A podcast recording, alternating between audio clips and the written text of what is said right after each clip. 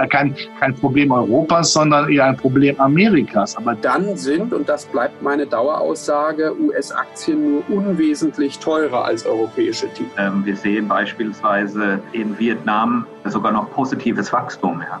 Insbesondere an die Wahlen in den USA, die natürlich auch für die eine oder andere Überraschung. Wir sind ja nach wie vor von Banken. Wir selber investieren nicht direkt in Unternehmen. Also wir sind kein Private Equity Investor, der wirklich in Direktbeteiligung reingeht.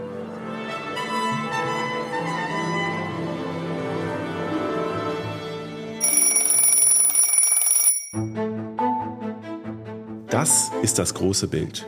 Der gemeinsame Podcast des Private Banking Magazin und ETA Family Office. Mein Name ist Christian Hammes und ich führe auch dieses Gespräch aus meiner Perspektive als Family Officer, Beirat und Treasurer. Und ich heiße Sie ganz herzlich willkommen. Bevor wir uns auch in dieser Folge wieder mit den Kapitalmärkten beschäftigen, ist mir folgender Hinweis wichtig. Die Gespräche, die ich in diesem Podcast führe, sind zum einen ohne jegliche Gewähr und zum anderen keine Anlageberatung. Erst recht nicht für bestimmte Finanzprodukte. Aus allem, was Sie hier hören, können Sie sich Ihr eigenes großes Bild erzeugen. Und dabei wünsche ich Ihnen jetzt viel Spaß wann und wo immer Sie uns zuhören. Herzlich willkommen in der zweiten Folge der 13. Staffel im großen Bild. Liebe Leserinnen, liebe Leser des Private Banking Magazin, liebe Hörerinnen und Hörer des großen Bildes, willkommen. Ja, letzte Woche haben wir schon einen umfassenden und sehr spannenden Rundumblick mit Robert Halber diskutiert. Wenn Sie das verpasst haben, hören Sie noch mal rein. Am besten Sie abonnieren uns einfach, um nichts mehr zu verpassen. Und vor dem Jahreswechsel haben wir schon mit mehreren Chief Investment Officern umfassende Jahresausblicke für 2023 besprochen. Und das setzen wir heute fort mit Jan Fiebig von Odobi HF Bank. Sie kennen ihn schon aus dem großen Bild. In seinem Maschinenraum ist man immer auf der Suche nach Qualität und Wachstum unter ganz bestimmten Voraussetzungen. Und heute gehen wir gemeinsam mit ihm auf die Suche nach guten Antworten in einem noch recht nebeligen Jahr 2023. Und vielleicht geht es Ihnen ja wie mir. Der Jahresauftakt, der ja positiv war, sorgt insgesamt für Beruhigung. Aber er ist auch ziemlich ambivalent. Die Vermögensverwalter sind extrem ambivalent und unterschiedlich aufgestellt, weil ihre Markteinschätzungen immer noch sehr weit auseinanderklaffen. Und wir müssen in diesem und in den folgenden Gesprächen sehr genau analysieren, woran das liegt und was denn eigentlich dafür spricht, vorsichtig oder schon sehr aggressiv aufgestellt zu sein. Und gleichzeitig haben wir drei Stimmungsebenen am Kapitalmarkt, die man so wahrnehmen kann. Da gibt es einerseits die Notenbanken, die sehr falkenhaft und warnend und mahnend sagen, warum Zinsen noch weiter erhöht werden müssen. Gleichzeitig gibt es einen Kapitalmarkt, an dem, wir seit Jahresanfang ganz massiv die Zinssorgen und die Inflationssorgen ausgepreist haben und das schon an ganz vielen Anlageklassen sehr stark messen können. Und gleichzeitig haben wir einen Arbeitsmarkt und eine Wirtschaft und ein Konsumklima, das diese ganz schweren Sorgen der Notenbanken nicht teilt, weil sich schon wieder zu viel zu normal anfühlt. Also, es wird spannend. Welche Gruppe recht hat, müssen wir genau verfolgen und analysieren. Jetzt aber viel Spaß mit Professor Jan Fiebig. Und wenn Ihnen die Analysen hier gefallen, dann lassen Sie uns eine positive Bewertung da. Das hilft uns. Vielen Dank dafür.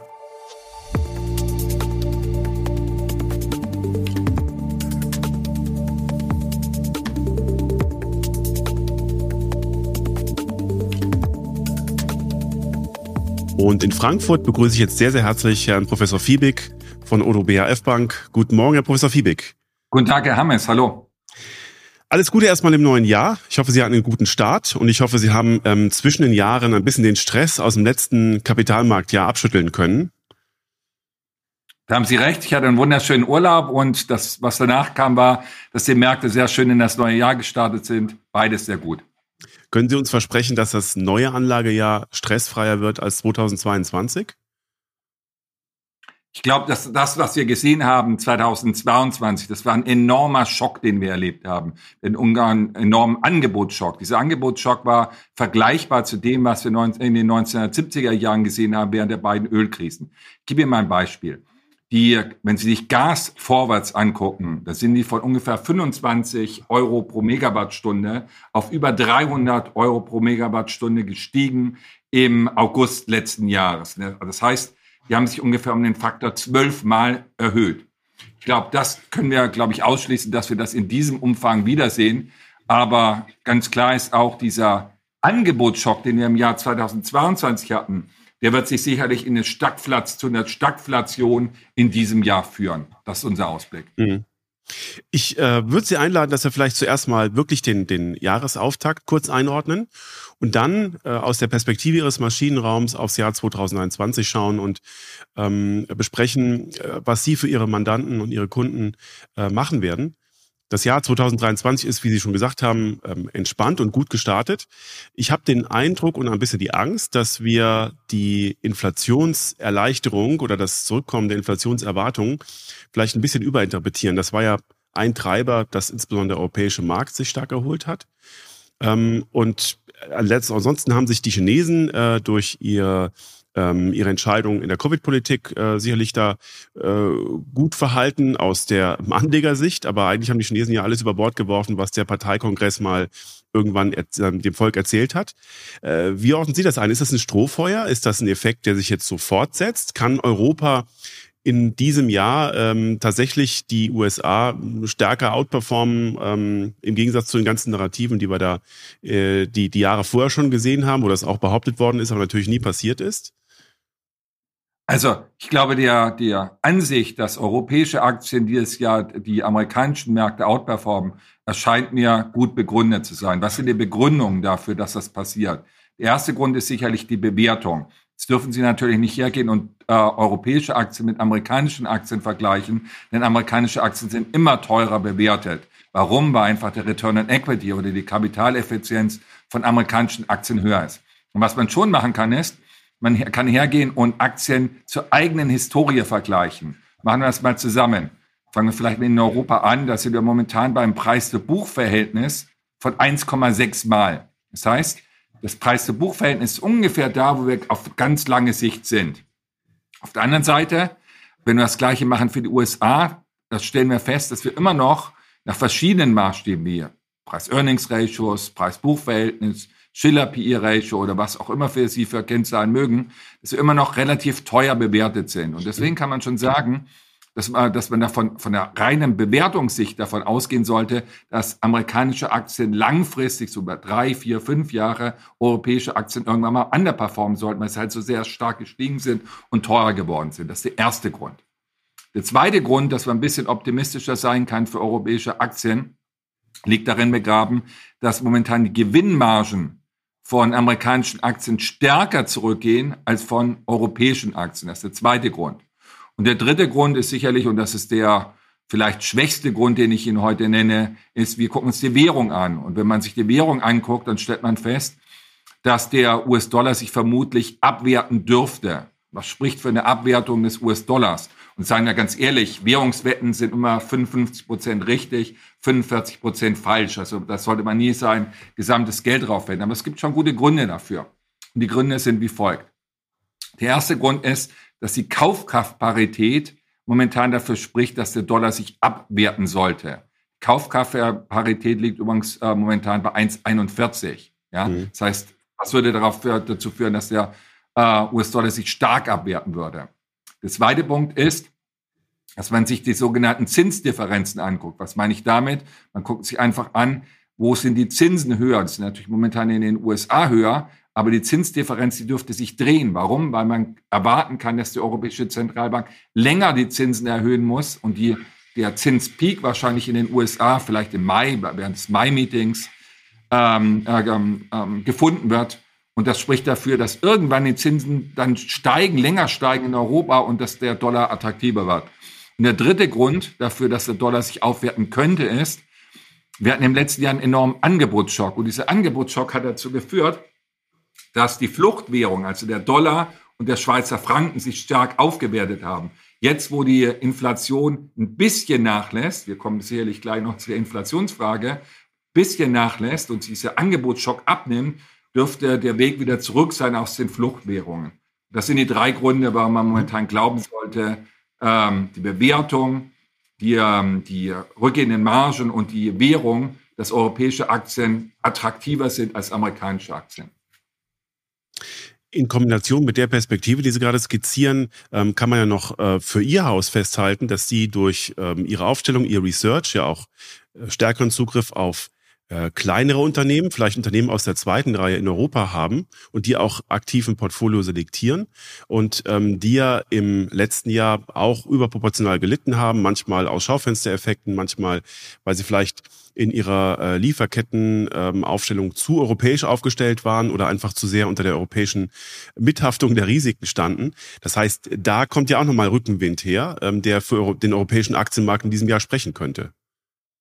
Genau, wir sind ja deutsch-französische Bank und wir sind in letzter Zeit eher hergegangen, haben äh, europäische Aktien ja aufgestockt. Ja, typischerweise haben wir immer früher gesagt, wir ähm, investieren, ähm, wir diversifizieren global und haben gesagt, die typischen Werte aus Deutschland, die haben wir nicht im Portfolio. Wenn sich heute unsere Portfolios angucken, dann haben wir halt viel mehr deutsche Aktien drin und ähm, auch relativ viele französische Aktien.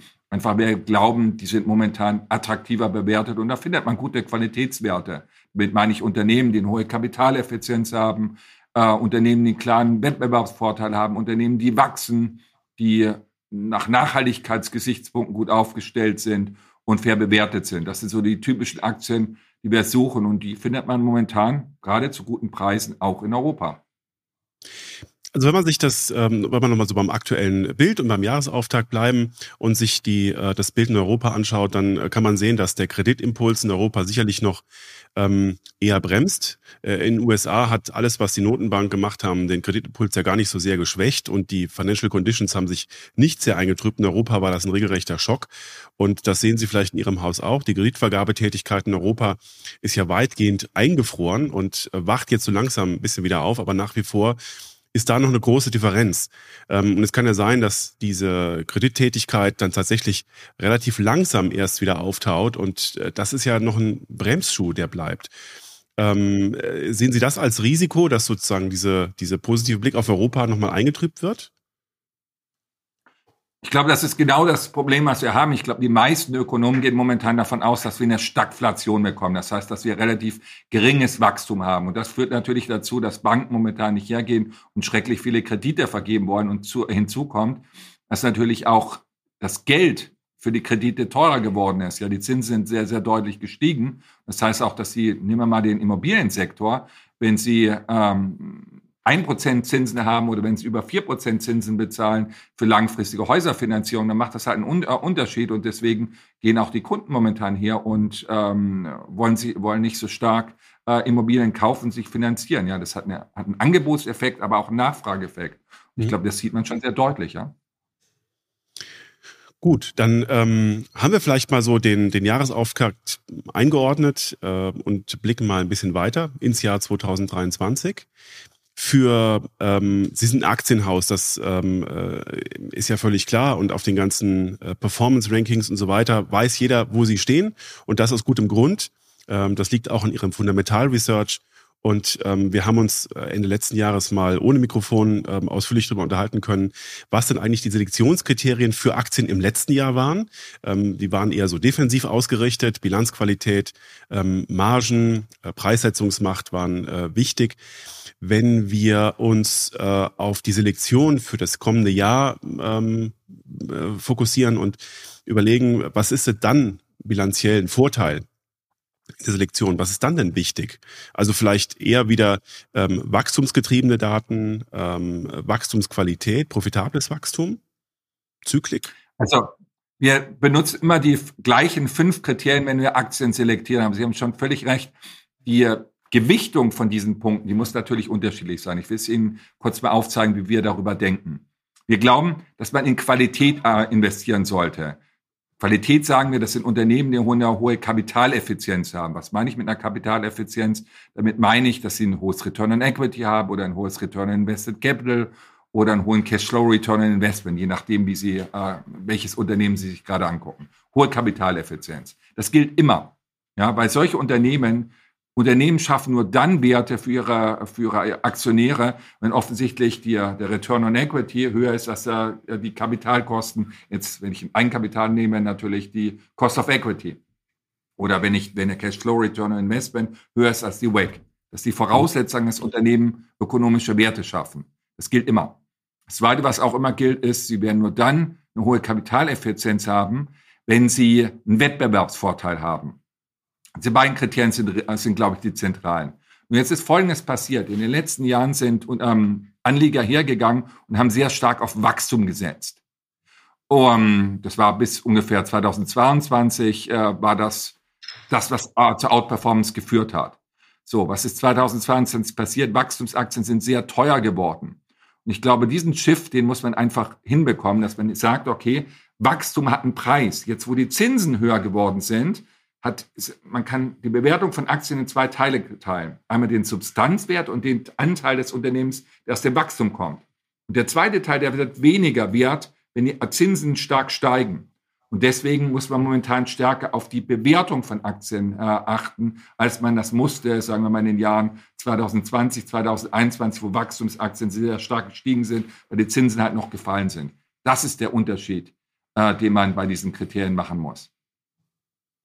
Ähm, der, das ist ja sozusagen die Bewertungsrevision, die wir letztes Jahr gesehen haben. Das war so die Überschrift unter dem äh, Aspekt, dass künftige Gewinne höher abgezinst werden und deswegen äh, wachstumsstarke Aktien da stärker im Wert verlieren. Ähm, wenn man äh, sich überlegt, dass Zinsen jetzt äh, zwar erstmal nicht sinken, aber dass die Inflationserwartung so stark zurückgekommen ist und ähm, Sie sehen auch, dass die Zinsstrukturkurven so leicht schon wieder in den Sinkflug gehen. Dann nimmt ja sozusagen der Druck dieser Bewertungsrevision, also dessen, was wir letztes Jahr gesehen haben, tendenziell ab. Das lockert ja sozusagen wieder die Bewertung der künftigen Gewinne und Gewinnzuwächse. Ähm, ist das, äh, da, da, da steht Zweifel ohne, zweifelsohne die Frage erstmal im Vordergrund, kommen wir denn wieder zurück in ein ähm, Regime, in dem Zinsen so niedrig sein können wie vorher? Und das haben wir vielleicht Ende letzten Jahres alle noch nicht für möglich gehalten, dass das wieder sein kann. Aber so schnell wie die Inflationserwartungen jetzt zurückgekommen sind, ähm, glaube ich, nehme ich auch so ein bisschen wahr von der Investmentbankenseite, äh, sehen das schon wieder viele. Also die, die, die große Frage als Nährboden für Wachstumsaktien ist das Niedrigzinsumfeld ähm, wieder ein mögliches Szenario, das wir sehen, dass wir gar nicht aus diesem Niedrigzinsumfeld dauerhaft rauskommen, weil wir in Europa zu hoch verschuldet sind. Klammer auf, Wettbewerbsvorteil für die Region Europa ohnehin im Vergleich zu den USA. Oder werden die Notenbanken alles dran setzen, dass äh, wir tatsächlich jetzt die einmalige und vielleicht letzte Möglichkeit haben, aus diesem Niedrigzins Umfeld auszubrechen und dauerhaft messbare hohe Zinsen zu haben? Lass mir eine klare Antwort geben. Ich glaube, dass wir weiterhin in einem Zyklus sind, wo die Zinsen weiter steigen werden. Ja, ich habe schon gesagt, wir sind momentan bei einem Leitzins, beim Main uh, Refinancing Rate der EZB von 2,5 Prozent. Ich glaube, diese Rate wird dieses Jahr, der Leitzins, wenn ich diesen Leitzins nehme, der wird auf 3,5 Prozent steigen. Warum glaube ich, dass die Zinsen weiter steigen werden? Nun, ich, natürlich kommt die Inflation zurück. Und die Inflation wird viel, viel höher sein, äh, als die Zentralbanken das wollen. Die wird deutlich über den zwei Prozent liegen. Ich gebe meine Schätzung, ich glaube, wenn man so ungefähr die Leitzinsen, äh, die Inflation anguckt, werden wir bei einer Inflation sein zwischen fünf und sechs Prozent in Europa. Das Ziel der Zentralbanken ist eine Inflationsrate von zwei Prozent. Das heißt, wir werden deutlich darüber sein. Und das bedeutet für die EZB, dass sie weiter die Zinsen erhöhen muss. Für die Fed gilt das auch, aber vielleicht nicht so stark, weil die Fed früher angefangen hat, die Zinsen zu erhöhen. Sie erinnern sich, am 16.03. ist die Fed erstmal hergegangen und hat die Zinsen erhöht. Und die EZB hat nochmal vier Monate gewartet bis zum Juli. Und deswegen glaube ich, dass auch in den USA die Zinsen weiter steigen werden. Ich habe gesagt, vermutlich im Mai werden wir bei einer Rate sein von, wenn ich den oberen Fed Funds Rate nehme, von 5,25 Prozent sein. Das heißt, die Zinsen werden weiter steigen. Und das wiederum bedeutet für die Bewertung, dass wir höhere Zinsen haben, viel höhere Zinsen haben als vor zwei Jahren. Und das bedeutet, dass sich die Cashflows, die Unternehmen äh, erzielen, die müssen mit einer höheren Rate abzinsen. Ähm, und das führt dazu, dass die Wachstumsopportunitäten weniger wert sind. Und deswegen muss man schon ein bisschen stärker darauf achten, dass man nicht in Unternehmen investiert, die nur auf Hoffnung gebaut sind, die nur mögliche unsichere Gewinne ganz weit in der Zukunft haben. Ich glaube, das wird nicht funktionieren. Das hat letztes Jahr nicht funktioniert. Ich glaube, es wird auch dieses Jahr nicht funktionieren.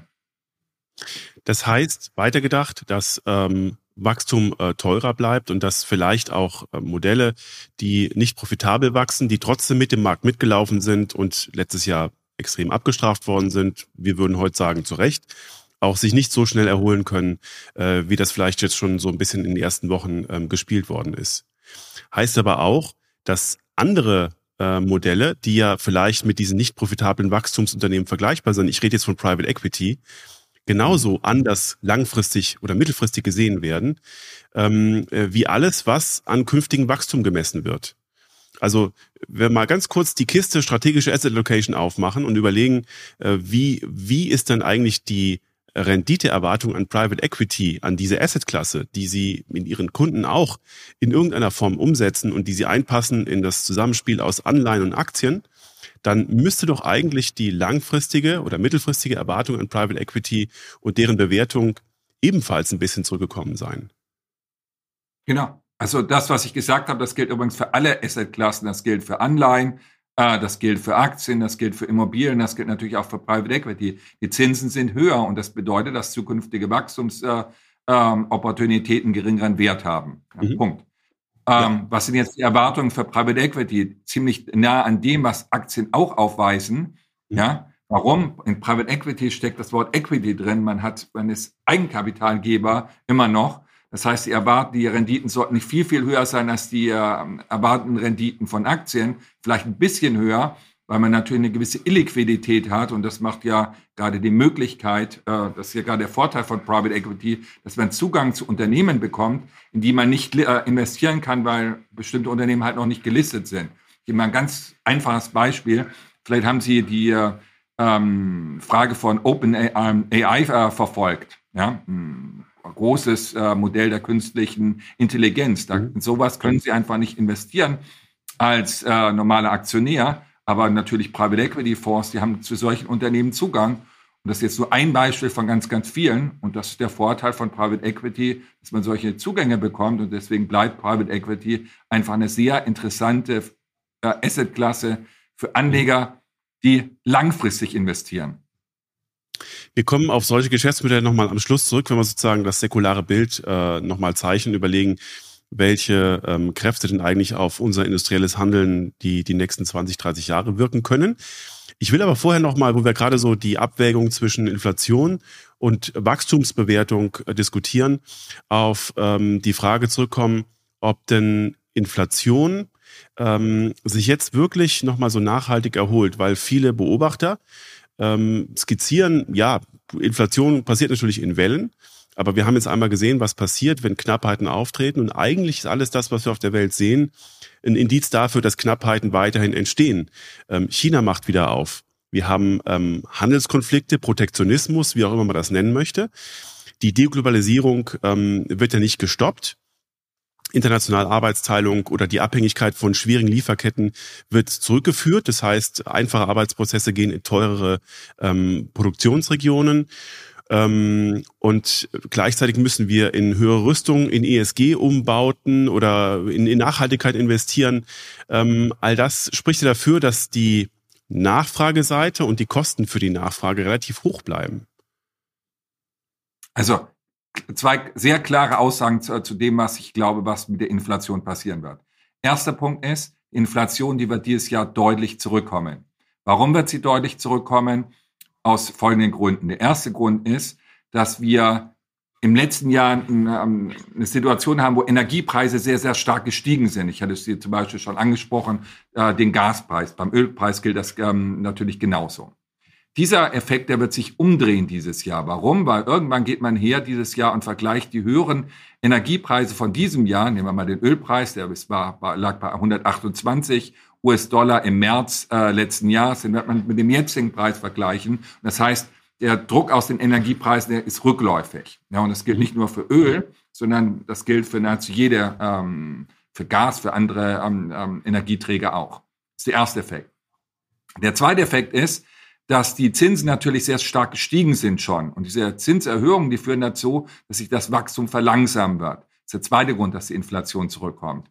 Und der dritte Grund ist ganz offensichtlich, ähm, das kann man nochmal extra fassen, ähm, wenn Sie sich jetzt angucken, äh, die, die Erwartungen führen auch dazu momentan, dass, dass man nicht mehr davon ausgeht, dass die Inflation so stark steigen wird im, wie im letzten Jahr. Warum? Ich habe Ihnen schon gesagt, der Gaspreis ist auf 311 ähm, Euro gestiegen. Jetzt liegt er, letzten Freitag ist er geschlossen bei 62,9 und das beeinflusst natürlich auch die Erwartungen, die Menschen haben. Das sind die Gründe dafür, dass die Inflation zurückkommt. Jetzt kommt aber das Aber, und das ist wichtig, die Aussage.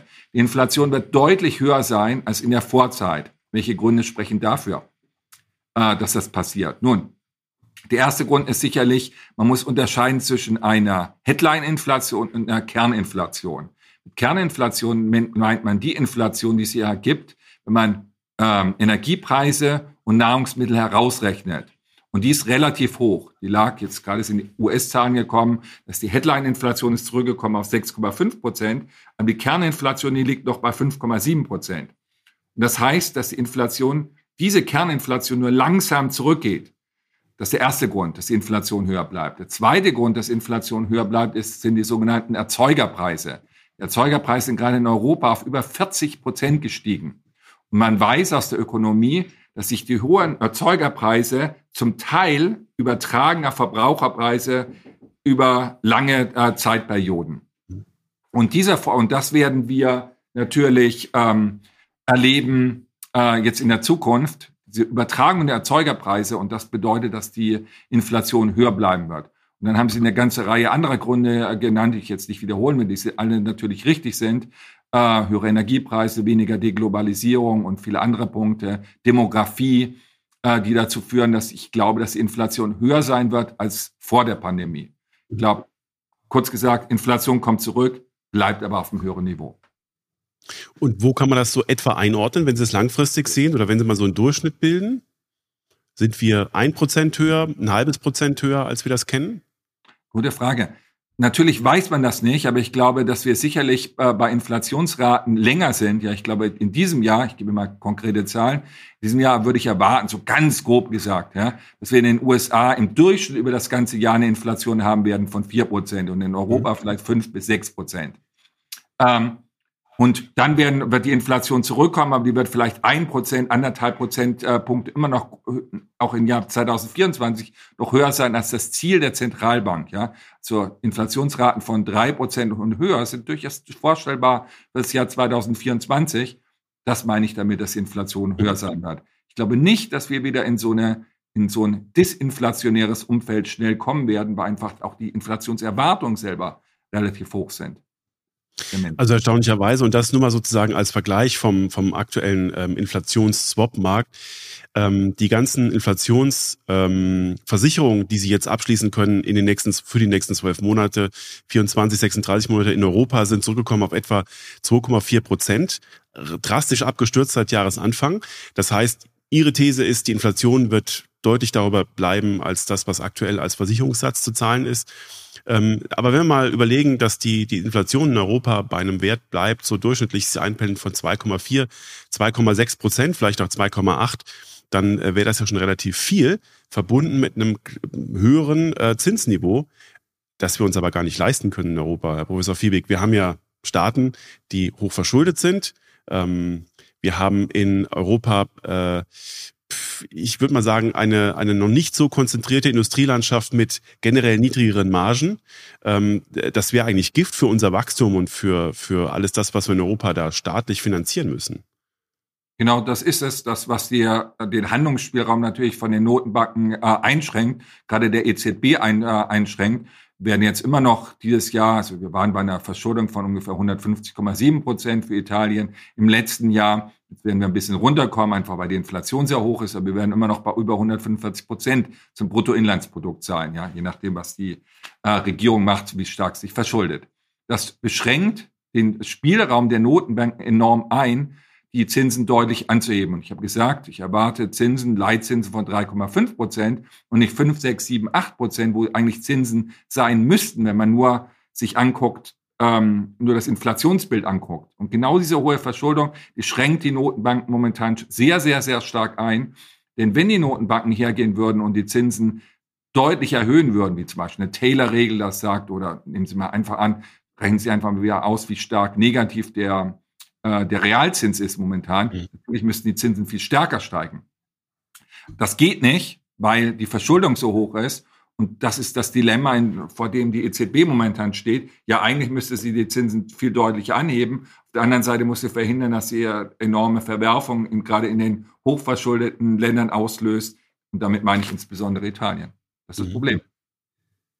Und äh, wenn doch die ähm, Zinspolitik oder wenn die höheren Zinsen und äh, die höhere Inflation erstmal das Wachstum einbremst, dann gibt es äh, viele im, so im Treasury-Bereich, die damit rechnen, dass wir in Europa wieder in so eine Art säkulare Stagnation zurückfallen. Das heißt, ähm, dass wir äh, keine hohen Wachstumsraten haben und dass die paar Daten, die dann so ein bisschen oszillieren um niedrige Wachstumsraten, ähm, dann wieder relativ große Schwankungen auslösen. Ähm, das wäre im Prinzip wieder ein Zusammenbrechen des ganzen schönen Modells, das Sie am Anfang skizziert haben, dass wir kurzfristig in Europa als Rückgewinn spüren. Aber eigentlich ähm, würde das wieder sehr stark gegen die Wettbewerbsfähigkeit Europas langfristig sprechen.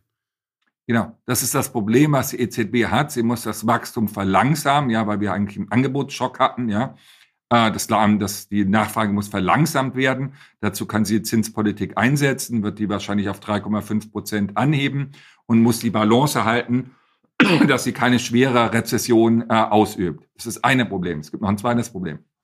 Das zweite Problem ist, dass die ähm, ähm, Zentralbankbilanz oder die Anleihenbestände der Zentralbanken enorm ausgedehnt worden ist, sind. So, jetzt gibt's die Lösung, die man in den USA hat und die Lösung, die man in Europa hat. Die Lösung in den USA ist, dass man sehr klar gesagt hat, dass man die Zentralbankbilanz oder die Anleihebestände Monat für Monat um 95 Milliarden zurückführt. Das äh, übt natürlich Druck auf die Liquidität aus am Markt. Äh, in Europa hat man das nicht gemacht. Da ist die EZB noch sehr, sehr, sehr vage. Vielleicht wird sie jetzt um 15 Milliarden für einige Monate und dann will sie nochmal nachschauen, ob sie das wirklich machen möchte. Die EZB ist nicht in der Lage momentan wirklich die Anleihebestände deutlich zu senken, was sie eigentlich machen müsste. Ähm, warum? Weil sie einfach weiß, wenn, wenn sie das zu schnell macht, dann gibt es Verwerfungen in Italien das ist das Dilemma, ja. Und ich glaube, die Rückführung des Anleihenbestandes ist fast noch wichtiger als die eigentliche ähm, Veränderung der Zinsen. Anleihen ist ein gutes Stichwort. Ähm, es gab ja viele ähm, Vermögensträger, die sich von einer hohen Anleihenquote verabschiedet haben, weil sie ja letzten Endes nur noch dazu dienen, äh, die Volatilität der Aktien zu reduzieren, aber nicht mehr wirklich Renditeträger sind. Jetzt haben wir ein Zeitfenster, in dem die Zinsen relativ hoch sind wenn das eintritt, was der Markt gerade einpreist und was auch die Zinsstrukturkurven gerade deuten, dann haben wir jetzt noch ein kurzes Zeitfenster, uns im Anleihenbereich taktisch ein Portfolio aufzubauen, das eine gewisse Restlaufzeit hat und messbare Zinsen erzeugt, dann fällt es wieder zurück. Oder sehen Sie, dass Anleihen jetzt in dem, was Sie skizzieren, doch langfristig wieder eine größere Rolle in einem Portfolio spielen können und dürfen und ähm, damit auch wieder einen echten Renditebeiträger ähm, zum äh, Portfolio generieren. Hm. Also was wir im letzten Jahr erlebt haben, war eigentlich sehr ungewöhnlich. Im letzten Jahr sind Aktien und Anleihen zur gleichen Zeit enorm eingebrochen. Das passiert nur dann, ausschließlich in Phasen, wo man so einen Angebotsschock hat. Ja, das war in den 70er Jahren schon so und das war diesmal auch so. Ähm, die Folge davon war, dass Aktien und Anleihen zur gleichen Zeit eingebrochen sind und Anleihen nicht das gemacht haben, was sie eigentlich sonst immer machen, dass sie steigen, wenn Aktien einbrechen, also diversifizieren wirken. Eine ganz klare Aussage von mir, ich glaube, diese Periode, die ist vorbei. Ich glaube, wir werden jetzt wieder in eine, in eine normalere Periode übergehen, wo Anleihen und Aktien wieder sich normal oder normaler verhalten sollten und Anleihen diversifizieren wirken. Erster Punkt. Zweiter Punkt ist, ich glaube, dass die Aufschläge, die man momentan im Investment-Grade-Bereich bekommt und im High-Yield-Bereich bekommt, relativ attraktiv sind. Wenn Sie sich ja Europa Investment Grade angucken, dann sind sie momentan bei Sätzen von ungefähr 3,8 Prozent. Wenn Sie sich momentan äh, USA Investment Grade angucken, dann sind sie ungefähr bei einer Rate von 5,1 Prozent. Im High Yield Bereich natürlich noch höher, fast 7 Prozent in Europa, äh, ungefähr 8 Prozent, bisschen über 8 Prozent High Yield äh, in, in den USA. Das heißt, man bekommt wieder ordentlicher Risikozuschläge für Unternehmensanleihen. Und deswegen klare Aussage, wir mögen momentan Unternehmensanleihen. Wir haben überhaupt immer eigentlich einen großen Bias zu Unternehmensanleihen. Ähm, wir investieren nicht so stark natürlich momentan in Staatsanleihen. Punkt eins. Punkt zwei ist, wir halten die Duration immer noch relativ kurz und werden die schrittweise dieses Jahr ähm, verlängern. Warum? Wir glauben ja, dass der Zinspeak noch nicht erreicht ist. Und typischerweise erreicht man nie auf den Punkt genau. Ähm, aber man weiß, dass irgendwann die Zinsen einen Höhepunkt erreicht haben. Das ist typischerweise der Zeitpunkt, wo man kurz vorher hergehen muss und die Duration länger halten muss. Ja, weil dann irgendwann bleiben die Zinsen stabil oder fallen wieder. wenn es der Peak war. Und darauf setzen wir und deswegen haben wir jetzt immer noch eine relativ kurze Duration, was sehr gut war, was uns wirklich enorm geholfen hat im letzten Jahr und werden die Duration dann erhöhen, wenn wir dem Zinspeak äh, nahe kommen. Aber eigentlich weiß der Markt doch schon, dass die Zinsen angehoben werden und ähm, preist es ja auch schon ein. Also äh, würde das Zuwarten auf ähm, eine längere Duration ja vielleicht eher das Risiko bergen, dass der Markt wieder einfängt, niedrige Zinsen einzupreisen. Das ist so die Angst, die ich gerade habe, wenn ich jetzt mir die, die äh, aktuellen Inflationsentwicklungen anschaue. Ja. Ich glaube, mit so einer, solchen Aussagen muss man sehr vorsichtig sein. Ich glaube, momentan könnte der Markt einen Fehler machen. Warum? Mhm. Nehmen wir mal die USA. In den USA erwart, äh, sagt die Zentralbank sehr, sehr, sehr klar, dass die Zinsen über fünf Prozent steigen werden. Wenn sich die Zinserwartungen angucken, dann sind die, dann erwartet der Markt, dass die Zinsen auf 4,9 Prozent oder auf ungefähr fünf Prozent steigen und dann die Zinsen wieder sehr stark zurückgehen. Das heißt, die Zinsstrukturkurve ist, äh, ähm, ähm ist invers in bestimmten Teilen. Ich glaube, dass da könnte der Markt sich deutlich äh, irren, ja, äh, und dass die Zinsen länger oben bleiben. Und historisch kann man das auch schon sehen. Typischerweise in solchen Phasen erreicht man einen Höhepunkt der Zinsen und dann lässt die Zentralbank die Zinsen drei, vier, fünf, sechs, sieben, acht Monate auf diesem Niveau. Der Markt glaubt momentan genau das Gegenteil. Er glaubt, dass dann die Zinsen wieder sehr, sehr stark fallen.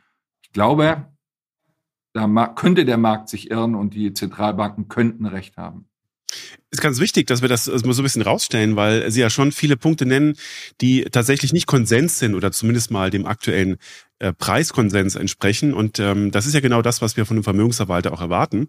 Ähm, wunderbar, dass wir das mal an der Stelle auch so rausstellen können. Ähm, gilt ja auch für die Inflationserwartung ähm, in Europa.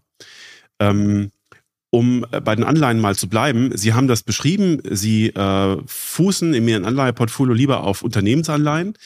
Jetzt war es im letzten Jahr sicherlich mit Blick auf die Rezessionserwartungen und die ganzen ähm, Inflationsängste sicherlich richtig, da in Top-Qualität zu gehen. Die große Frage ist jetzt, nachdem wir die Durationsstellschraube äh, besprochen haben, wie denn beim Kreditrisiko gearbeitet wird.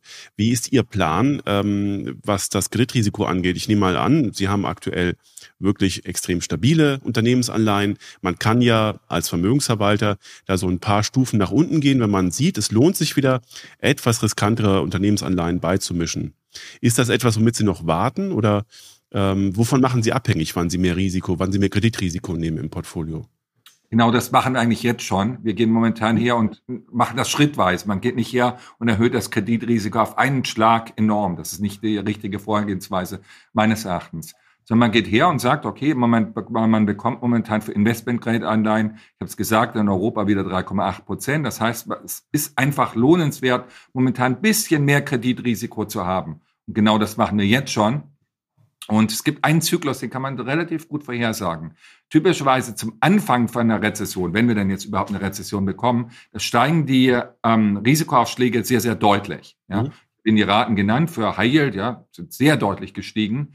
Das heißt, es macht der Incentive dann äh, in höheres, leicht höheres Kreditrisiko zu nehmen, ist momentan sehr hoch. Ähm, und dann später muss man sich angucken, wie hoch sind die Ausfallraten. So, ich habe Ihnen gesagt, dass wir eine Stagflation erwarten, ja. Nullwachstum oder nahe des Nullwachstums, vielleicht ein bisschen schwächer in, in Deutschland, ja, vielleicht minus 0,5, minus 0,6 in Deutschland, aber keine enorme Rezession. Das heißt, auch die Ausfallraten, die werden nicht explosionsartig ansteigen. Deswegen hat man momentan die schöne Situation, die Risikoaufschläge sind gestiegen, die Ausfallraten werden vermutlich nicht so stark ansteigen, wie die Leute noch gedacht haben. Vor ein paar Monaten, als man noch befürchtet hat, man bekommt eine riesengroße Energiekrise, es gibt eine schwere Rezession, was ja möglich war. Ich glaube, das wird nicht eintreten und deswegen ist es wirklich interessant momentan, sich im Investment Grade, aber auch im High Yield Bereich umzugucken und dort ein bisschen mehr Risiko zu nehmen. Mhm. Das machen wir. Ja. Ich möchte mal kurz einordnen, was Sie sagen über die Korrelation zwischen Aktien und Anleihen. Ähm, Sie haben gesagt, das wird sich wieder normalisieren. Das war im letzten Jahr ganz klar nicht so. Da haben beide Assetklassen verloren. Ähm, und es gab ja auch durch die Inflation, durch die Zinserhöhung ähm, da regelrecht einen Schock. Wenn Ihr Szenario jetzt eintritt, dass die Inflation über der Markterwartung in Europa höher bleibt, dann ist in der Tat, und das versuche ich jetzt gerade einzuordnen, und das ist, glaube ich, nicht auch der reine Marktkonsens, dass ähm, Anleihen dann nicht sofort von Zinssenkungserwartungen profitieren werden, Aktien sich aber schon früher erholen. Und dann wäre im Prinzip sozusagen das alte Korrelationsbild wieder besser hergestellt, als wenn Anleihen jetzt schon wieder anfangen würden, genau wie die Aktien auch, Zinssenkungen einzupreisen, sich genauso erhöhen würden und dann wieder mit den Aktien zusammen sich erholen würden. Dann wäre das Korrelationsbild ja auch noch gestört. Habe ich sie richtig interpretiert, dass also sozusagen die noch höhere Inflationserwartung für dieses Jahr in Europa dafür sorgt, dass tatsächlich das Korrelationsbild zwischen Anleihen und Aktien wieder, ich sag mal, dem traditionellen entspricht und die Diversifikation dann wieder funktioniert. Ich würde es vielleicht noch, äh, noch deutlicher sagen. Was wir letztes Jahr erlebt haben, war, dass die Inflation enorm stark angesprungen ist, ja. Und gleichzeitig sind die Zinsen sehr stark angesprungen, ja. Von fast null auf jetzt in den USA, nehmen wir mal den um, oberen Satz der Fed Funds Rate auf 4,5 Prozent. Enormer Anstieg. Und dieser Schock, der, der Inflationsschock, der hat zu dieser, ähm, dazu geführt, dass Anleihen zur gleichen Zeit gefallen sind, wie Aktien gefallen sind. So, sage ich Ihnen eins ganz deutlich. Ähm, wir werden natürlich noch weitere Zinsschritte sehen. Aber wir werden nicht mehr die Situation haben, wo die Inflation massiv nach oben springt. Wir werden nicht mehr die Situation haben, wo die Zinsschritte so enorm groß waren wie im letzten Jahr. Ja, mehrere, mehrere Mal ist um 75 Basispunkte. Das ist schon sehr einmalig. Ähm, und das wird dazu führen, dass die Korrelation normaler werden wird. Ja, weil man halt nicht mehr diesen Sprung in der Inflation hat, nicht mehr in den Zinsen hat. Das ist der Hauptgrund dafür, dass ich glaube, dass die Korrelation sich ich sag's mal, beruhigen wird. Mhm. Das ist ja schon mal wichtig, ähm, dass das wieder funktioniert. Wenn Sie insbesondere an ähm, konservative Kapitalstöcke denken, an Stiftungen, äh, die vielleicht auch nur ein eingeschränktes Aktienbudget haben, dann ähm, werden die in ihrem Vermögensumfeld, in ihrer Vermögensverwaltung tatsächlich mit Unternehmensanleihen ausgestattet sein, da schon wieder auskömmliche Renditen haben. Und ähm, äh, die große Frage ist, wann man dann zum ersten Mal wieder über das Thema strategische Asset Allocation sprechen muss, wenn Anleihen so ein bisschen ihre Ertragskraft wieder verlieren, falls sich falls sich Europa wieder zurückbegibt äh, in diesen Weg in die säkulare Stagnation, Zinken sinken, äh, Zinsen sinken wieder ähm, und so weiter. Und da bin ich an der Frage, was denn eigentlich aktuell in Ihrem Haus so die langfristige Renditeerwartungen für Aktien und Anleihen sind. Wenn Sie mit Ihren Kunden über strategische Asset Allocation sprechen, dann ist nach meiner Wahrnehmung aktuell die erwartete Rendite für Aktien, für Anleihen von Haus zu Haus extrem verschieden, im Treasury-Bereich sowieso, weil die Methodik so weit auseinandergeht. Und ähm, es ist total spannend, von Häusern zu hören, wo da so die Planungsdaten liegen. Und die haben sie sicherlich auch angepasst an das, was jetzt im letzten Jahr passiert ist.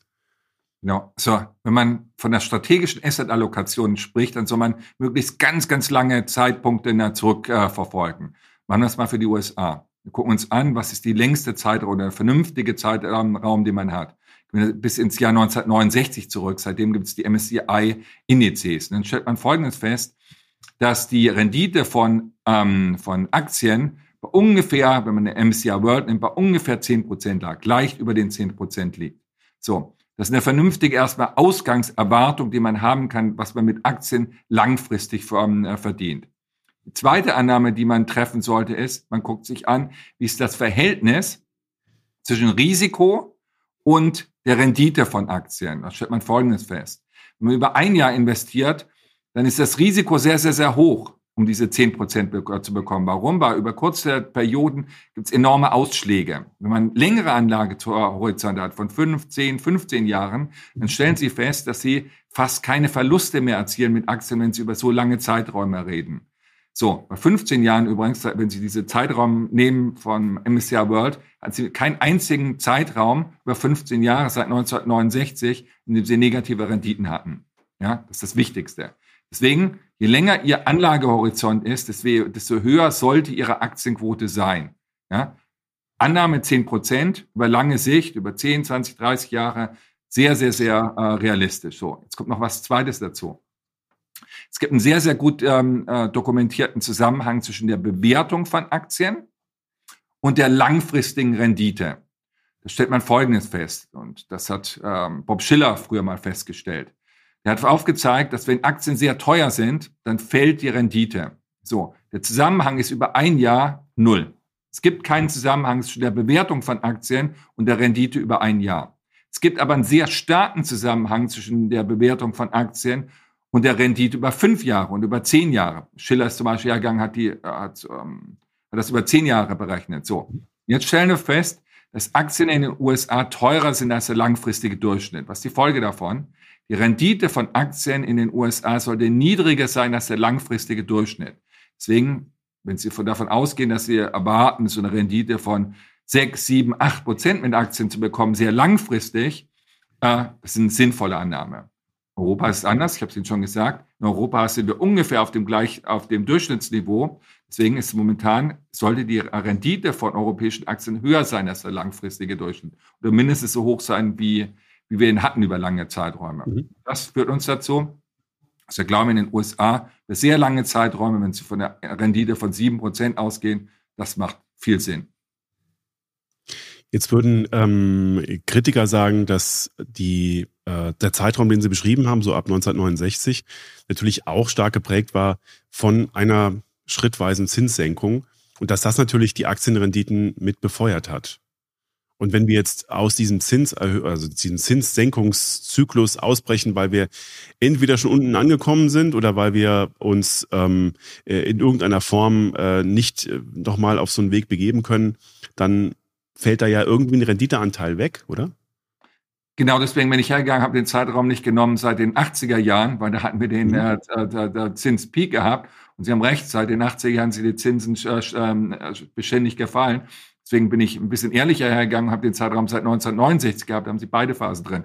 Erstmal, dass die Zinsen angestiegen sind und dann gefallen sind. Deswegen macht mhm. der Zeitraum meines Erachtens schon halbwegs Sinn, sich das anzugucken. Aber Sie haben recht, ich glaube, das, was wir in den letzten Jahren erlebt haben, diesen beständigen Fall seit den 80er Jahren, der Fall der Zinsen, das wird sich nicht so wiederholen. Das ist ein anderer Punkt, dass ich nicht davon ausgehe, dass man mit Aktien 10% Rendite macht, sondern einen geringeren Anteil. Ja? Das heißt, mit anderen Worten, die Bewertungsmultiples, die man hat, die werden sich nicht weiter ausdehnen. Ganz im Gegenteil, die werden bei Wachstumsaktien eher niedriger werden. Und deswegen ist so eine vernünftige Annahme, 7% Rendite, die macht Sinn. Jetzt müssen wir aber eins dazu führen. Die meisten Kunden, die ich treffe, die haben nicht zu viele Aktien. Die haben zu wenig Aktien. Ja. In Deutschland haben, hat einer von sechs ähm, äh, Personen in Deutschland über dem Alter, ich glaube von 16 Jahren, das Deutsche Aktieninstitut veröffentlicht das immer wieder, haben Aktien. Das Problem in Deutschland ist nicht zu wenig Aktien, äh, zu viel Aktien, sondern zu wenig Aktien typischerweise. Aber wenn bei Ihnen jetzt eine große Stiftung anklopft und sagt, unsere Anlagerichtlinien, ähm, die wir auch abgestimmt haben, geben es nicht her, wir dürfen vielleicht maximal 60 Prozent Aktien machen, was können wir dann äh, im Anleihenbereich langfristig erwarten an Rendite? Was ist Ihre Planungszahl für Anleihen? Ja, schauen Sie sich an. Ich habe gesagt, Investment Grade Anleihen momentan mit 3,8 Prozent. Ich glaube, es ist momentan das ist eine vernünftige Annahme, dass Sie in diesem Bereich in dieser Höhe Renditen erzielen. Ich glaube, im High-Yield-Bereich werden Sie mehr verdienen. Deswegen macht es momentan auch für Stiftungen Sinn, äh, in sichere Unternehmensanleihen oder in vermutlich, vermeintlich sichere Unternehmensanleihen mehr Kapital zu investieren ich hatte zum Beispiel eine große Stiftung, da haben wir gesagt, Anfang letzten Jahres waren wir sehr, sehr vorsichtig aufgestellt und, und haben gesagt, kurz, die äh, Duration kurz lassen. Und jetzt gehen wir langsam her und nehmen ein bisschen mehr Risiko in, bei, bei, bei Anleihen. Ja? Und mhm. das setzen wir wirklich konsequent um. Ich glaube, das nutzt den ähm, Stiftungen, erstmal wenig Risiko zu nehmen im letzten Jahr und jetzt ein bisschen mehr Risiko, wir haben es ja vorher schon besprochen, im Investmentgrade-Bereich zu nehmen. Aber das ist jetzt ein Zeithorizont von, wie lange geht Ihre Duration? Vielleicht fünf Jahren. Aber letztlich ähm, müssen Sie ja längerfristig planen, wenn Sie die strategische Asset Allocation aufbauen oder wenn Sie an ein Altersvorsorgemodell denken. Wo liegen wir da bei Ihren langfristigen Planungen im Anleihenbereich? Haben Sie das? Ja. Ich habe also eine Begründung, ich will es Ihnen herleiten. Ja? Ich habe Ihnen gesagt, dass ich glaube, dass die Inflation höher liegen wird über längere Zeit, ähm, Zeiträume. Deswegen werden An, ähm, Anleger auch höhere Renditen fordern von Unternehmen. Ja? Folge davon wird sein, wir werden sicherlich, wenn ich annehme, dass wir über zwei Prozent Inflation haben werden, dann werde ich, glaube ich, muss ich auch unmittelbar annehmen, dass ich einen äh, Zinszuschlag bekomme. Der mag vielleicht ein Prozent sein, eineinhalb Prozent sein. Dann kommen Sie irgendwann auf diese 3,8 Prozent, die ich gerade genannt habe. Das ist ein sehr vernünftiger Wert, den wir jetzt haben, dass man solcher Renditen langfristig bekommt. Mit der Annahme, wenn meine Annahme stimmt, dass Inflation langfristig ein bisschen höher sein wird als in der Vergangenheit. Ja. Okay, aber ich frage mich immer noch, ob eine Welt, in der Anleihen und Kapitalkosten so teuer sein können und dürfen, ob eine Welt das Wachstum leisten kann oder liefern kann, das wir brauchen, um diese Renditen zu verdienen. Also in Europa sehe ich das nicht. Also ich versuche es gerade säkular einzuordnen und im, im Treasury-Bereich wird das immer wieder diskutiert, dass eigentlich in so einem Umfeld, das Sie gerade beschreiben, das Wachstum viel zu teuer ist und, und dass, äh, dass das gar nicht aufgeht. Das habe ich, äh, hab ich hoffentlich begründet. Ich glaube auch, dass die Wachstumsopportunitäten mhm. äh, von Unternehmen, die werden niedriger sein, weil die Zinsen äh, höher sein werden. Völlig, bin ich mhm. völlig, ähm, äh, stimme ich äh, völlig mit Ihnen überein. Aber ich glaube schon, dass Unternehmen äh, Renditen von zwei, drei, vier Prozent erwirtschaften können auf, lang, ähm, auf lange Sicht. Aber klar, die, wenn sie das Weighted Average Cost of Capital bilden, ja, dann wird der Teil, der aus dem, aus dem Zinsbereich kommt, ja, ähm, der wird höher sein. Die, die Renditen mhm. werden höher sein und das belastet Unternehmen. Und ich gebe, mach, mach's mal ganz konkret. Wenn Sie höhere Renditen haben und ein Unternehmen hat ein bestimmtes Projekt, und die Renditen sind höher, dann werden halt bestimmte Projekte einfach nicht angenommen, ja, die diese Rentabilität nicht, nicht erzielen. Und damit müssen sich halt die CFOs von den Unternehmen abfinden, weil das so sein wird, ja. Dass man nicht ja, aber auch die CEOs, die ihren Aktionären erklären müssen, dass das Wachstum niedriger sein wird, weil das Projekt auch, nicht finanzierbar ist. Genau, auch die. Und was ist die Folge davon, dass bestimmte Projekte einfach nicht angenommen werden, die noch angenommen wurden mhm. in der Zeit, wo die Zinsen sehr, sehr niedrig sind, ja. Das ist die Folge davon. Ähm, das war ein, ein, ein, großer Rahmen. Ich, ich möchte nochmal ähm, die Klammer um die Aktien legen äh, mit Blick auf Branchen, die ähm, in diesem Jahr vielleicht bessere Chancen haben als in den Jahren zuvor. Und was mir immer wieder zugerufen wird und was ich immer wieder höre und lese, sind Banken, europäische Banken insbesondere, äh, weil die endlich mal wieder über ihr Commercial Banking, über ihre Zinsmarge Geld verdienen können und das auch insbesondere nach Ihrem Szenario auch viel längerfristiger, als das jetzt vielleicht ähm, im, im Markt eingepreist wird. Ist das eine Branche, die Sie auch vorne sehen in diesem Jahr? Und welche anderen Branchen sehen Sie denn eigentlich, gerade wenn wir jetzt an Europa denken, die da auf einem guten Weg sind und die eine gute Opportunität für dieses Jahr bilden? Also für zu Banken habe ich ein sehr gemischtes Bild. Äh, mhm. Äh, wenn sich die Ergebnisse angucken im letzten Quartal und jetzt auch in diesem Quartal, bestimmte Banken haben ja schon berichtet, äh, stellen Sie folgendes äh, Bild fest für Banken. Das erste ist, dass die Risikovorsorge, die wird bei den meisten Banken erhöht. Das heißt, die Provisions gehen hoch. Das belastet die Gewinne. Erster Punkt. Zweiter Punkt ist, wenn Sie in äh, Banken investieren, ein hohes äh, Geschäft haben im, Invest, ähm, im Investmentbanking, dann stellen Sie einfach fest, dass bestimmtes Geschäft einfach weggebrochen ist. Ja, ich gebe mal ein ganz Beispiel, ein einfaches Beispiel. Nennt sich noch an die ganzen Specs, die wir hatten und an die ganzen ähm, IPOs, die wir hatten. Das ja. ist einfach weggegangen und das belastet momentan Bankenergebnisse. Mhm. Was passiert was anderes? Wenn die äh, ähm, Zinsmargen, die gehen, werden langsam wieder ansteigen, ja, weil wir einfach nicht mehr in so einem Umfeld sind, wo die Zinsen sehr, sehr, sehr, sehr niedrig waren. Ja, ich habe gesagt, Zinsen werden steigen. Deswegen wird irgendwann das ähm, ähm, Einkommen aus, ähm, das, ähm, aus dem Zinsgeschäft, das wird zunehmen für bestimmte Banken. Deswegen fühle ich mich momentan sicherer aufgehoben, wenn ich eher in Banken investiere, wo das äh, Geschäft mehr im, das Bankgeschäft mehr im Zinsbereich liegt, als in den anderen beiden äh, Feldern, die ich Ihnen gerade genannt habe. In solche Banken, ja, Vorsicht investieren macht Sinn. Mhm. Andere Branchen, die interessant sind. Ich glaube, es gibt bestimmte Themen, die einfach langfristig interessant sind. Und zwar mit langfristig meine ich wirklich langfristig. Ich glaube, dass der Technologiebereich, das wird Sie jetzt überraschen, dass der weit wieder interessant geworden ist, weil bestimmte Themen dort interessant sind. Ich gebe mal ein Beispiel. Wenn Sie mich fragen, was ist der größte Trend in den nächsten 20, 30 Jahren, sage ich Ihnen, das wird der Bereich hin sein zur künstlichen Intelligenz. Warum? Mhm. Weil Computer momentan aus Daten lernen können, wie Menschen aus Erfahrungen lernen können.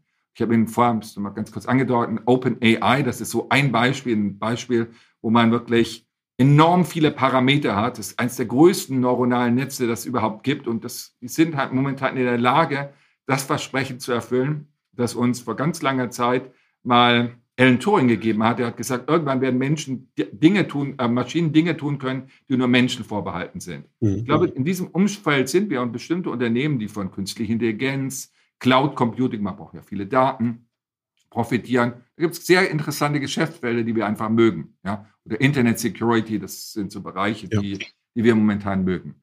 Dritter interessanter Bereich. Sie können sich dem nicht entziehen, ich kann mich dem nicht entziehen werden alle älter. Deswegen sind bestimmte äh, Unternehmen in der Pharma, im Pharmasektor, im, im weiteren Bereich, sagen wir mal, Gesundheit, Wohlfühlen, ja, wenn es viel breiter aufspannen, sind einfach momentan sehr spannend. Ja. Ähm, Und in solche Unternehmen sind wir einfach investiert, nicht weil wir glauben, das ist für drei Monate interessant, sondern weil wir glauben, das ist für zehn Jahre interessant. Deswegen investieren wir langfristig in solche Unternehmen und halten diese Unternehmen oftmals viele, viele Jahre weil, und freuen uns darüber, wenn man dann Kapitalrenditen erzielt, die über den Kapitalkosten sind und der Wert der Unternehmen langfristig äh, steigt. Das sind so mhm. Branchen, die wir momentan sehr gerne, sehr gerne mögen. Vielleicht noch letzter Punkt zu Branchen. Ich habe schon angesprochen, dass Unternehmen, die im Wachstumsbereich sind und ganz, ganz weit in der Zukunft äh, Gewinne erzielen, die mögen wir nicht. Ja? Ähm, auf der anderen Seite sagen wir natürlich äh, sehr klar, es gibt Wachstumsunternehmen, die momentan interessant sind, aber man guckt sich auch den Value-Bereich wieder stärker an. Ja? Ähm, und wir haben nie in, eigentlich nie in Automobilunternehmen investiert, ja, aber auch solche Unternehmen sind momentan einfach, weil die Kapitaleffizienz deutlich gestiegen sind, die Bewertung sehr, sehr stark runtergekommen, dass man sich zumindest im Value-Bereich ein bisschen umguckt nach interessanten Unternehmen. Vielleicht noch mhm. letzter Punkt, wenn Sie mir erlauben. Im Konsumbereich gibt es auch sehr interessante Unternehmen, gerade wenn man in den Luxusbereich guckt. Ja, Deutsch-französisches Haus, da, da darfst du nicht äh, ähm, wundern, dass wir in den größten Luxusunternehmen der Welt investiert sind sehr, sehr langfristig und freuen uns momentan darüber, dass in diesem Bereich die Gewinne sehr, sehr, sehr stabil sind und die Umsätze sehr stabil sind und steigen. Ja, sowas mögen wir. Mhm. Wie sieht es denn mit Rohstoffen aus? Unabhängig davon, was wir da letztes Jahr für Turbulenzen hatten wegen Knappheiten, aber ähm, in Rohstoffabbaukapazitäten wurde ja offenkundig zu wenig investiert die letzten Jahre, weil es auch nicht nachhaltig ist. Ähm, trotzdem brauchen wir Rohstoffe, um die Welt nachhaltig umzubauen. Und ähm, das ist natürlich sehr zyklisch, aber ist das ein Modell, das in Ihr, Ihren Portfoliostil passt? Sie wissen, dass wir Qualitätsinvestoren sind. Da fallen solche Unternehmen eigentlich wirklich raus. Ja, was wir letztes Jahr gemacht haben, wir haben uns die beiden besten Ölunternehmen, die haben wir uns, die haben wir selektiert, haben uns ein Portfolio aufgenommen auch aus Diversifikationsgründen, ja, das machen wir. Aber ich glaube nicht, dass das ein Bereich ist, der, der, der, der richtig, richtig interessant ist. Ja. Ähm, was wir schon machen, ist, wir gucken uns eher dann die Ausrüster an, ja, Unternehmen, die von dem Boom in dem Sektor ähm, ähm, profitieren können. Können Sie das so vorstellen? So ein Gold Rush, so ein, ähm, wenn, wenn Sie noch damals ähm, den, Rush äh, in, äh, in Gold, damals in San Francisco im ähm, da war es gar nicht so richtig clever, nur in Goldunternehmen und zu investieren, die also die Gold schürfen. Das war viel, viel cleverer, in die Unternehmen zu investieren, die die Schaufeln verkaufen, die die Hacken mhm. verkaufen. Und solche Unternehmen, die suchen wir und investieren wir in solche Unternehmen. Ich nenne jetzt keine Namen, aber. Ja, die haben ja sehr, sehr langfristig im Portfolio, also die die Ausrichtung für Minenhersteller herstellen und solche, solche Unternehmen haben wir im Portfolio. Da freuen wir uns, wenn die langfristig an Wert ja. gewinnen. Zwei letzte Punkte, die ich noch gerne ähm, anschneiden würde mit Blick auf 2023 und auf das, was Sie in Ihrem Maschinenraum daraus machen, nämlich erstens ähm, eine aktuell sichtbare und auch messbare geopolitische Entspannung zwischen der westlichen Welt und China.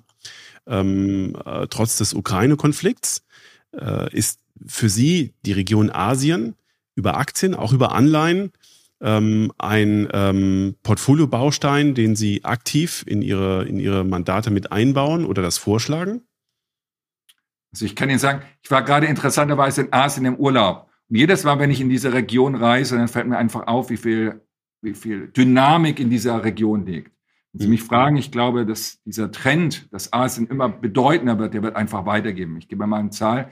Das Bruttoinlandsprodukt von China beträgt momentan nominal 18,3 Billi ähm, ähm, Billionen US-Dollar. Das ist die zweitgrößte Volkswirtschaft der Welt. Auch wenn China Krisen hat, wie eine Hauspreiskrise, eine Covid-Krise, eine verdammt schlechte Regulierung, die dazu geführt hat, dass bestimmte Unternehmen ähm, abgestürzt sind. Ich glaube, wenn Sie investieren und diesen Faktor nicht verstehen, äh, dann machen Sie einen riesengroßen Fehler. Ich habe Ihnen zum Beispiel genannt, ein großes Luxusunternehmen, in das wir investiert sind. Das profitiert auch davon, dass die Nachfrage nach diesen Gütern in China momentan sehr, sehr hoch ist. Ähm, also der Faktor Asien, China, das ist einer der bedeutsamsten Faktoren, obwohl ich habe schon gesagt, die Krisen nicht zu leugnen sind und enorm sind für dieses Land. Ich habe noch eine letzte Aussage. Ich glaube, in China können wir froh sein, wenn wir dieses Jahr ein Wachstum haben werden, reales Wachstum wir haben werden von vier Prozent, weil wir eine Häuserkrise haben, weil wir eine schlechte Regulierung haben ähm, und weil die Covid-Krise natürlich eine, eine, enorme Anpassung momentan in diesem Land erfordert. Ja. Aber trotzdem bleibt es eine Wachstumsregion. Spielen Anleihen in Ihren, ähm, asiatische Anleihen in Ihren Überlegungen eine Rolle? Nee, es ist äh, typischerweise was, man soll das machen, was man gut kann. Mhm. Und das gehört nicht zur, zur Expertise unseres Hauses, dass wir in solchen Anleihen ähm, äh, verfolgen. Ja. Wir sind eine deutsch-französische okay, Bank und machen das, was wir gut können. Mhm. Äh, letzter Punkt, äh, Nachhaltigkeit und ESG. Ähm, meiner Wahrnehmung nach war das Nachhaltigkeitsjahr 2022 schwierig. Der Regulator hat das in die Vermögensverwaltung hineingebracht mit vielen Fragezeichen versehen. Die Umsetzungsklarheit war an vielen Stellen nicht so deutlich. Und ähm, die Kunden haben damit auch stark gefremdelt, das ist zumindest meine Wahrnehmung. Und äh, natürlich waren auch die Branchen, die im letzten Jahr gelaufen sind, aufgrund der ganzen Ausnahmesituationen auch nicht die nachhaltigen Branchen gewesen. Wie ist denn Ihre Wahrnehmung? Ähm, ist Nachhaltigkeit und die Transparenz, die Nachhaltigkeit schafft, durch ESG-Scorings und alles, was damit zusammenhängt, ein Bewertungsvorteil an sich? Unabhängig davon, ob man jetzt moralisch oder nachhaltig investieren möchte? Es gibt ja relativ viele Studien genau zu dieser Frage und die kommen eigentlich in der Summe des Ergebnisses momentan dazu. Wenn Sie Nachhaltigkeitskriterien beachten, dann ist die Performance Ihres Portfolios, und zwar meine ich da die Rendite zum Risiko, langfristig besser. Warum? Ähm, weil in diesem ESG, da steckt ein Wort drin, das G. Und ich glaube, das ist das Entscheidende. Wenn Sie hergehen und ausschließlich in Unternehmen ähm, investieren, wo die Unternehmensführung gut ist, ich glaube, das ist der, der Punkt, der zu dieser Outperformance führt, dann haben Sie nicht, äh, nicht solche Unternehmen, die sehr, sehr stark einbrechen. Ich gebe Ihnen zum Beispiel, wir zum Beispiel waren in Wirecard nicht investiert. Warum? Weil das G einfach zu schlecht war, weil die Unternehmensführung zu schlecht war. Wenn Sie darauf achten, wirklich konsistent achten, dass Sie nicht in solche Unternehmen ähm, investieren, dann erzielen Sie eine zusätzliche äh, Rendite oder zumindest vermeiden Sie Risiken. Und ich glaube, allein deswegen macht schon Sinn, auf ESG-Kriterien zu achten. Ganz abgesehen davon, dass sich viele Unternehmen, äh, viele unserer Kunden zu Recht wohlfühlen, wenn man in Unternehmen investiert, die einen geringeren ähm, Ausschuss haben an äh, Schadstoffen. Ja. Das ist allein unabhängig von der Rendite einfach der richtige Weg. Sehr gut. Ähm, dann ist sozusagen zu erwarten, dass die, das ESG-Research ganz normaler Teil des fundamentalen Research wird letztlich. Genau, bei uns ist das wirklich so, dass, dass mhm. dieses ESG-Research wirklich im Portfolio-Management integriert ist. Das sind ja extra Abteilungen, die wir haben. Das sind Portfolio-Manager, die in dem Team mitwirken und besonderen Wert darauf äh, drauf achten.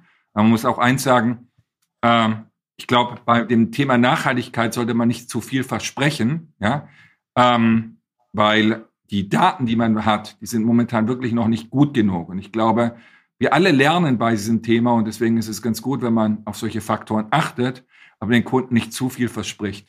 Ja, ich ja. glaube, das war ein Fehler, den, der gemacht worden ist äh, in der Vergangenheit. Herr Professor Fiebig, das war ein Hochgenuss. Wir haben ähm, alles ausgeleuchtet, was aus meiner Sicht jetzt wichtig war zum Beginn des Jahres und ich freue mich sehr darauf, wenn wir das dann bei Gelegenheit fortsetzen. Und ich danke Ihnen ganz, ganz herzlich für die vielen Aspekte, für die vielen Ideen, auch für die vielen Unterschiede zur klassischen ähm, marktkonformen Sicht. Das war sehr wichtig. Vielen, vielen Dank.